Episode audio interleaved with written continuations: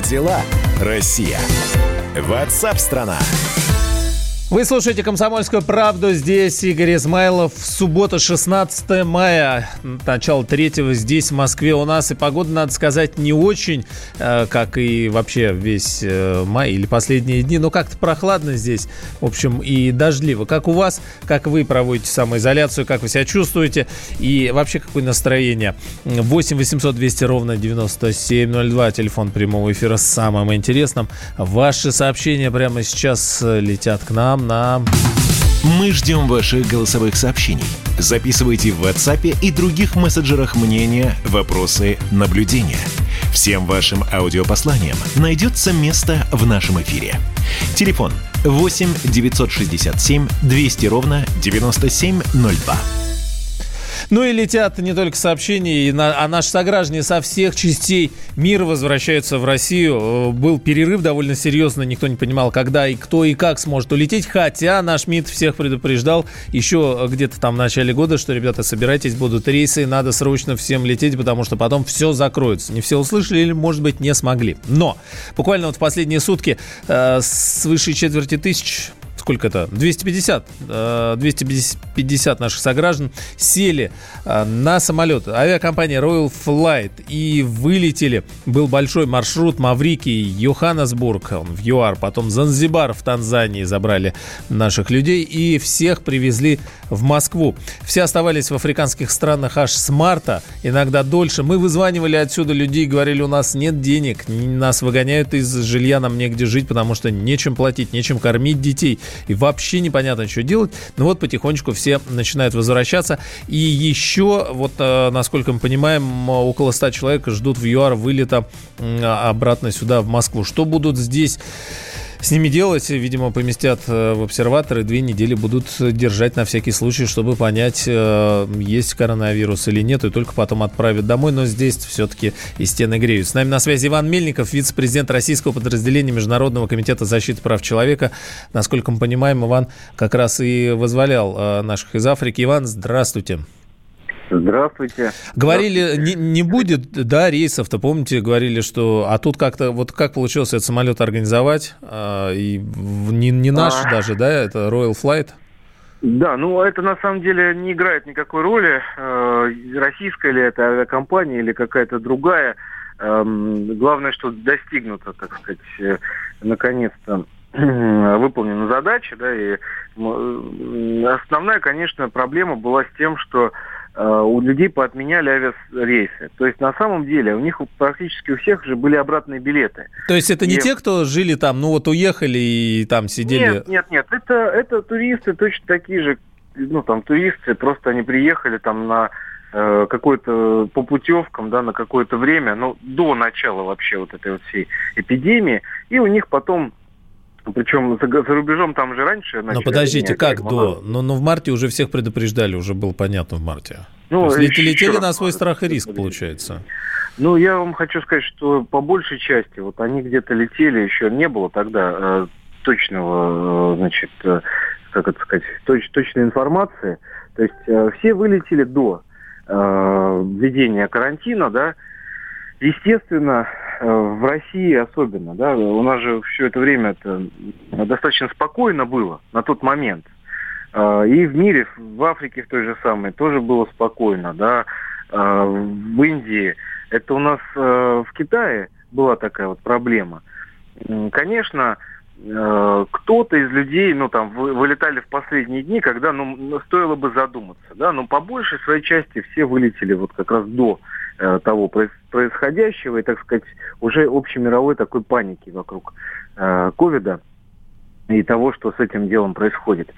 Вот. Э, люди, естественно, потратили все возможные свои сбережения, жили многие там в проголодь просто, да, были проблемы с проживанием, там, в долг жили, причем была очень большая проблема, то, что у нас же там не было организовано должным образом выплата вот этих э, средств, которые положены, которые выделило Помощь, правительство да. России.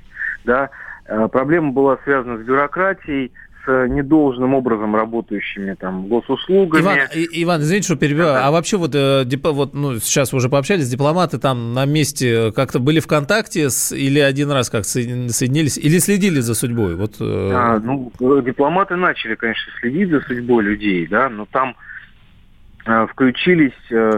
Э, активно. Но я вам хочу сказать то, что есть отдельные государства, например, Аргентина, где там э, консулы, послы, они просто там ну, э, добились выплаты всем, всем значит, этих пособий, сами ездят там лекарства людям, которым остро в этом нуждаются, они не могут из одного региона из-за карантина. А в Африке? Возят.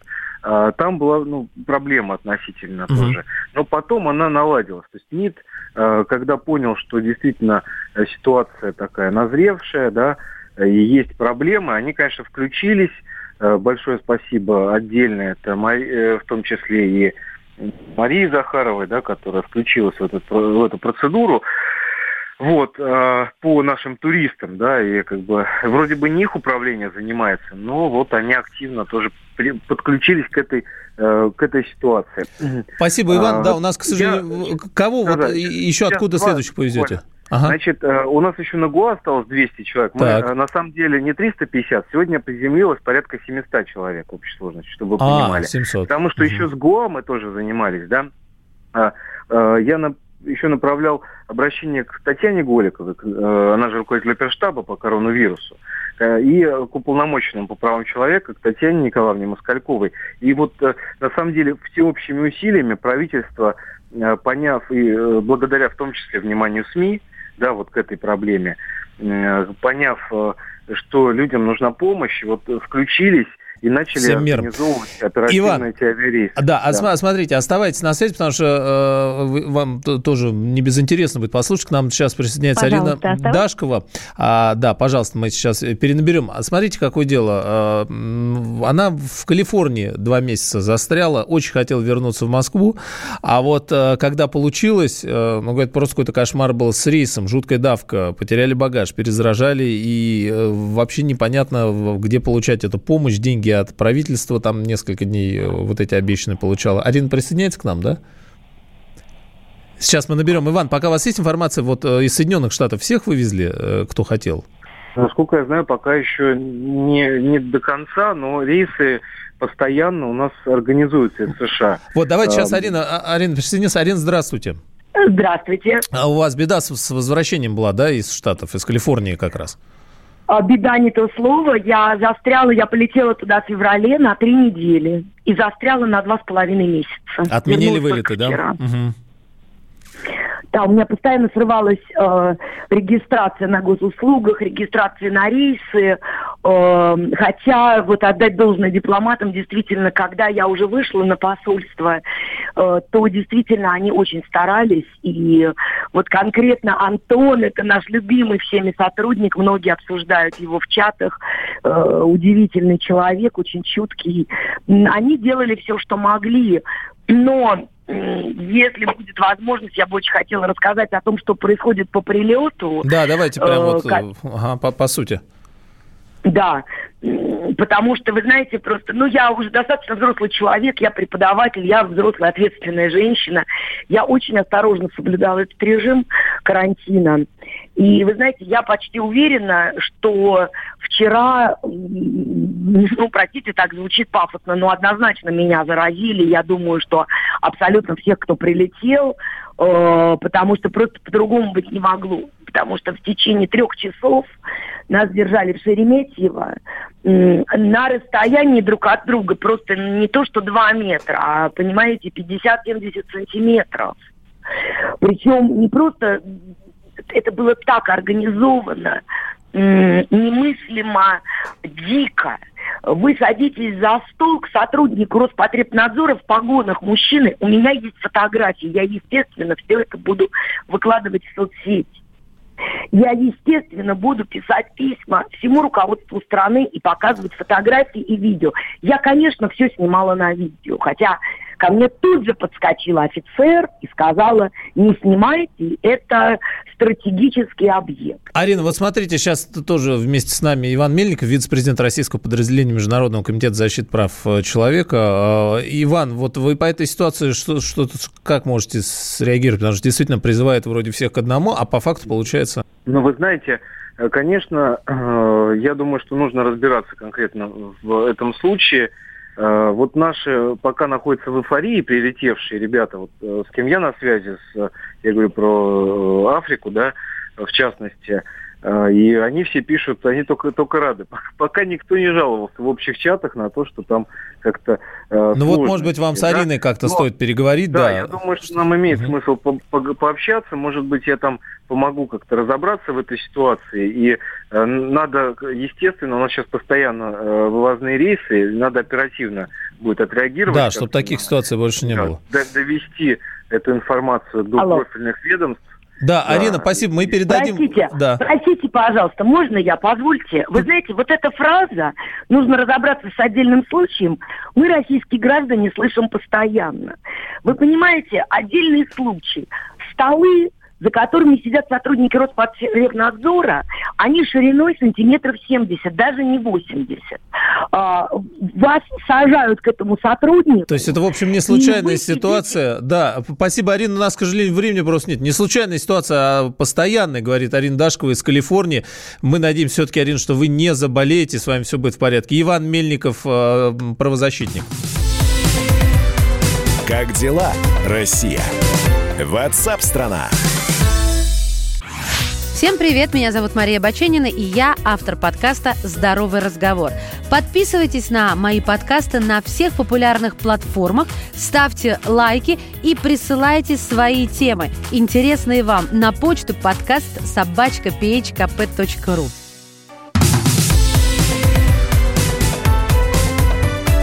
Как дела, Россия? Ватсап-страна! Ну, вылеты вылетами, а, выходные выходными, а будущее, в общем, будущем. И на будущее, ну, по крайней мере, здесь у нас, если говорить об экономике, но как-то не очень. Э, и начинают эксперты, специалисты а, подсчитывать и говорят, что, в общем, впереди времена нелегкие для всех. И для граждан, и для бизнеса в целом. Малого, большого, среднего, любого. Но на секунду вот сообщение от Дмитрия. Зачем таких забирать? Всем эти Арины недовольны. В Америку уехали, ну и живите там. Простые люди там не были никогда и не будут. Одно хорошо, если а, а, что-то гадость какая-то, я не буду читать такая недобрая а, про, про, коронавирус. Э, это наши сограждане, Дмитрий, у которых могут быть свои дела, э, своя жизнь, в конце концов. И согласитесь, что э, в ситуации, даже если человек жил где-то совсем далеко, может быть, и постоянно, у него возникла беда, и, может быть, да, именно во время беды он вспомнил про свою родину. Но что ж теперь поделать-то? Ну, не знаю, да, напишите, что вы думаете, вы думаете по этому поводу. А что касается плачевной ситуации здесь у нас, то, пожалуйста, пожалуйста, отсылаю вас на сайт радио «Комсомольская правда». До августа может закрыться миллион российских предприятий. Все подробности именно там. И, в общем, специалисты отмечают, что никогда еще наш бизнес э, такие дни не переживал. Дела совсем плохи. Представители опоры России, торгово-промышленной палаты и организации «Деловая Россия» сейчас пытаются понять, что со всем этим делать и сколько людей окажется на улице в ближайшее время. Свыше 2,5 миллионов человек могут прийти на биржу труда. Ну, а, а малый бизнес переехать в самозанятые. Да и там все не очень понятно. Юрий Савелов, экономист, член президиума Российской общественной организации малого и среднего предпринимательства «Опора России». Здравствуйте, Юрий Михайлович. Добрый день. А, опора России, Чубар. Так. Да. Кто теперь будет опорой? Да так и, и, и, и был, и да, будет, не так, очень так понятно и будет кто. малый и средний бизнес, не опор России, так и останется, еще и увеличится после пандемии обязательно. Увеличится? Обязательно. Ну, не сразу, конечно же. Дело в том, что вот эти все разговоры о том, что закроется миллион предприятий или больше, э, те люди говорят о том, что не знают психологию предпринимателей. Предприниматель очень тяжело закрывает свой бизнес, понимаете? Сейчас никому э, не легко, всем очень тяжело. Нет, есть, конечно, предприятия, которым легко, которые имеют большую прибыль. Основная масса всем тяжело. Вот, но это не говорит о том, что предприниматель готов завтра закрыть свое предприятие. А что он будет делать? А я не знаю, а что он будет делать? А, а вот что... ничего не будет делать, понимаете? Поэтому возникает вопрос первый. Кто называет эти цифры, кто-то об этом говорит, какие-то специалисты. Мне хотелось бы с ними во воочию пообщаться. Да, будет сокращение, сокращение людей, сокращение производства, сокращение торговли, но не закрытие. Ну, это зависит, подождите, это, во-первых, наверное, зависит от специфики. Во-вторых, если у людей... Э, ну, у... что у людей? Нет, если у людей деньжат нету, то это, они эти деньжаты не понесут э, ни малому, ни среднему бизнесу на покупки автомобилей, понимаю, на обслуживание там, и так далее. Он сократится, да. понимаете? Я об этом сказал. Конечно, будут сокращения. Сейчас вообще не работают люди. Вообще работают через интернет, очень мало продают, но они пытаются выжить. Это предприниматели. Вот. А, а, а вы говорите о закрытии, или кто-то там говорит о закрытии, о банкротстве. Понимаете, если предприниматель объявит себя банкротом, значит, он не заплатит кому-то долги, государству или там своим партнерам. Он дальше после этого не сможет открыться, не сможет работать. Он поставит себе черную метку и все. У вас в опорах России нет, э, нет, нет общего мнения, есть... потому что именно ваши нет. представители, а я говорю выше, равно как и представитель торгово-промышленной палаты и деловой мы России, об этом и сказали, да, что да, закроется мы... миллион малых и средних вот предприятий. Хотелось бы услышать, кто это сказал. Во-первых, мы общественная организация, да, и каждый имеет у нас право голоса, как в разведке. Да. Вот. Вот я вам говорю как специалист, э, что нет, закрыться, ну, предприниматели не, не закрываются. Они могут сокращать. Торговля, допустим, у вас работало где-то в туристическом бизнесе 50 человек, да? Вот сейчас вы не работаете, нет, никто не ездит. Но вы думаете о том, как вы дальше будете жить. Ну и как вот им жить дальше? Трое, останется трое вас, вы и два подчиненных. И начнете потихонечку возрождать свой бизнес. Или, или а остальным, вариант, Юрий Михайлович, а, минуту, да, минуту. да, куда Или пойдете устраиваться на работу так кому-то. К кому? Вот после, ну, кому, кому? В любом работодателю, кто работает, кто выдержал кризис просто на работу наемным. Ну, вот здесь и вопрос, а... кто выдержал этот кризис, чтобы кого-то еще нанимать. А когда да, за, а за то, порогом люди... стоит тысяча а вот... голодных ртов, то... Вот, да. это другой вопрос. Давайте не путать одно с другим. То, что у нас будет безработица расти, совершенно другой вопрос. Мы говорим или о закрытии бизнеса, да, или о том, что у нас действительно очень много будет безработных. Их сейчас очень много. Уже у нас на бирже труда встал, там, не знаю, полтора миллиона человек. И это только начало, еще не все, это непонятно еще. Непонятно, Вместе, да. Да, встанет еще больше. Разговор это только, а, знаете, о, о чем идет разговор? О том, что сейчас уже э, безработных э, почти 8 миллионов. Еще просто э, мы не понимаем и не можем их подсчитать. Но еще раз хочу уточнить, чтобы так немногословно быть, что это разговоры. Есть какие-то подсчеты такие вот непонятные. Официально у нас там миллион триста, допустим, ставших на биржу труда безработных. Ну, Но есть, так... услышали. Да. да, спасибо. Юрий Савелов, экономист, э, член президиума «Опора России». И к нам присоединяется Георгий Бофт, журналист-политолог. Георгий Георгиевич, здравствуйте. Здравствуйте. Ну вот э, не, э, не, не как к экономистам а вопрос, но тем не менее, вот как, какой-то климат, вы э, как его считываете, перспективы? Люди говорят, что как- как-то все очень тревожно. Юрий Савелов от «Опора России» говорит, да нет, все с бизнесом будет нормально. Ну, кто-то обанкротится, кто-то не обанкротится. А, надо посмотреть, как будет происходить выход из э, этой самоизоляции и насколько восстановится спрос, насколько он быстро восстановится. И когда? И когда. Да, потому что если мы будем периодически выходить э, из карантина, а потом опять в него входить при второй, третьей, да. четвертой, там, десятой волн, то, в общем, э, это бесперспективно с точки зрения экономики, и тогда надо закрывать целые отрасли экономики, связанные с обслуживанием э, там, со сферы услуг, прежде всего. Там, не нужны больше рестораны, не будет больше никакого туризма, как в 19 веке не было и сейчас не будет. Да, вот в ресторанах что надо будет? Сидеть в масках и в перчатках друг напротив Вы друга? знаете, я, я видел вот в Америке в одном ресторане в Вирджинии э, придумали такое ноу-хау. Они э, часть столиков резервируют э, для манекенов. Можно, например, прийти в ресторан со своей резиновой куклой и с ней поужинать. Ну, в принципе, можно далеко пойти в этих фантазиях. Да, мы будем надеяться, что это останется вот где-то там, далеко, э, эта практика. А здесь у нас, вот э, если говорить об экономике, о логике тогда, но почему работают крупные, э, крупные торговые магазины, значит, прийти туда можно. Строительные магазины, например, не работают. А мелкие предприятия, ну вот люди не могут сходить в парикмахерскую уже сколько времени, а в чем проблема, если по записи записи ты записался, и там один человек и парикмахер, например, в той же маске. Ну, ну э, почему? В принципе, отчасти в этом логика есть, конечно, потому что, э, ну, стройма... магазины стройматериалов, по-моему, уже открываются. везде, в том числе в Подмосковье даже, да. А, но что касается больших сетевых магазинов и значит, прочих, то, в принципе, вот по собственному наблюдению я могу сказать, что в мелких лавочках мало где соблюдаются все эти санитарные нормы, санитарные дистанции и так далее. Тогда как в сетевых, даже маленьких по объему организациях, в силу централизованного руководства, например, я вот вижу там в Подмосковье там же надпись «Вход строго по одному». Вот. И э, в сетевых магазинах тоже, э, в общем, э, весь персонал в масках и в перчатках. А в мелких лавочках этого нет, дисциплины нет. Поэтому в этом есть своя логика конечно. Но Надо думать, значит. Что да. касается парикмахерских, то, в общем, вы, когда стрижетесь в парикмахерских, то девушка-парикмахер находится с вами практически в интимной близости, она дышит вам в ушко. Не настолько вот. интимной.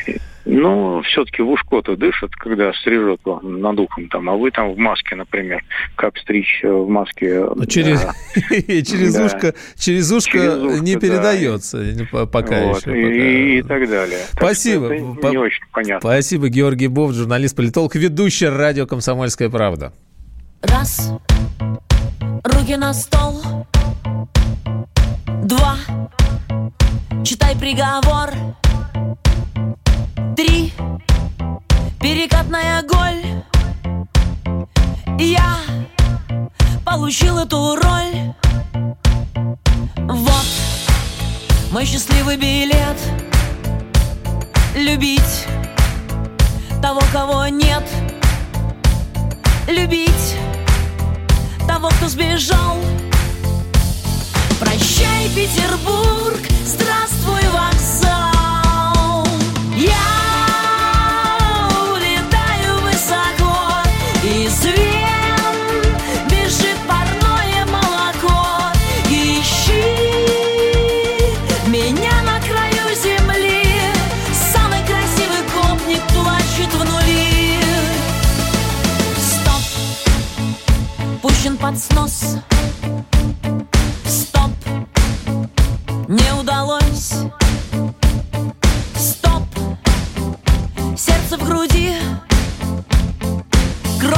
Снегу, январь впереди.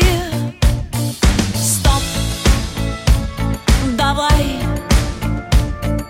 Бей меня, бей, не переживай. По скулам туда, где смеются глаза. Тебе в спину крест, а за мной образа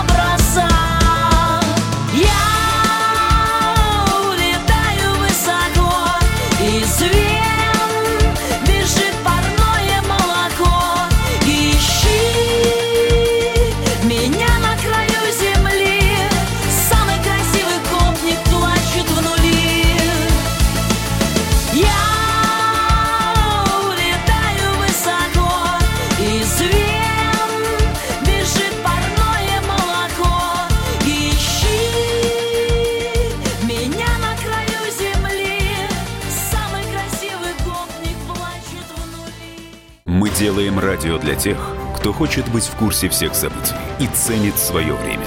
Специально для тебя мы создали новый сайт радиокп.ру радиокп.ру Подкасты, видеотрансляции студии, текстовые версии лучших программ. Слушай, смотри, читай.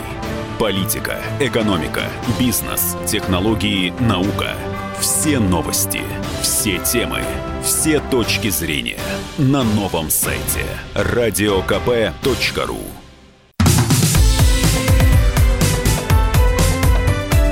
Как дела, Россия?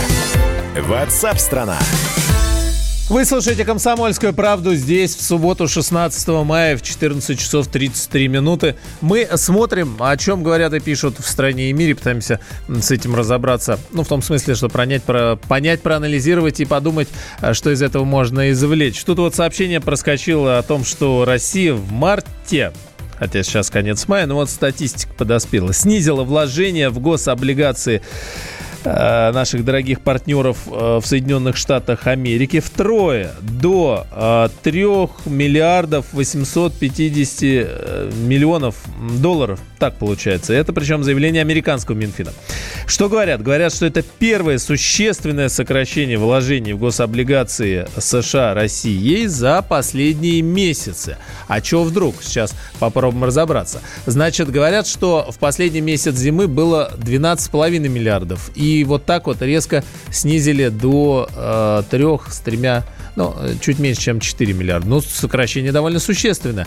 А в целом сумма-то, получается, может быть и не такая большая, 4 э, миллиарда долларов. Э, экономист Никита Кричевский к нам присоединяется. Никита Александрович, э, приветствую. Здравствуйте, господа, добрый день. Всем здоровья. Да, э, актуально. Э, о чем идет речь здесь сейчас? Во-первых, э, что это за снижение такое сильно, почему, с чем связано? И во-вторых, сама сумма, ну, вроде не, не триллионы какие-то. Ну, знаете, сумма по американским меркам грошовая, потому что общий объем а, американских трежеров в настоящее время превышает 14 триллионов долларов.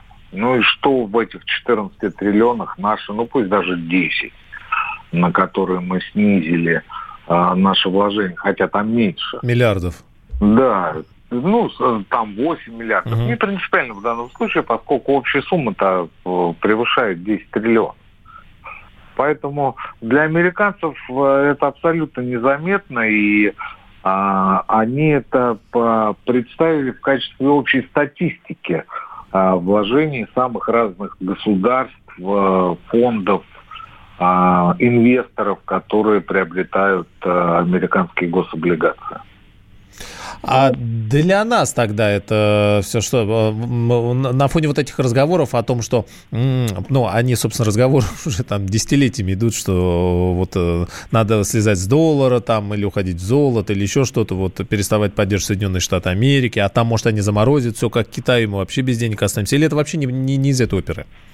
Вы знаете, то, что мы вкладывали а наши свободные деньги в американские гособлигации э, объясняется очень просто. Нам просто не во что было их вкладывать.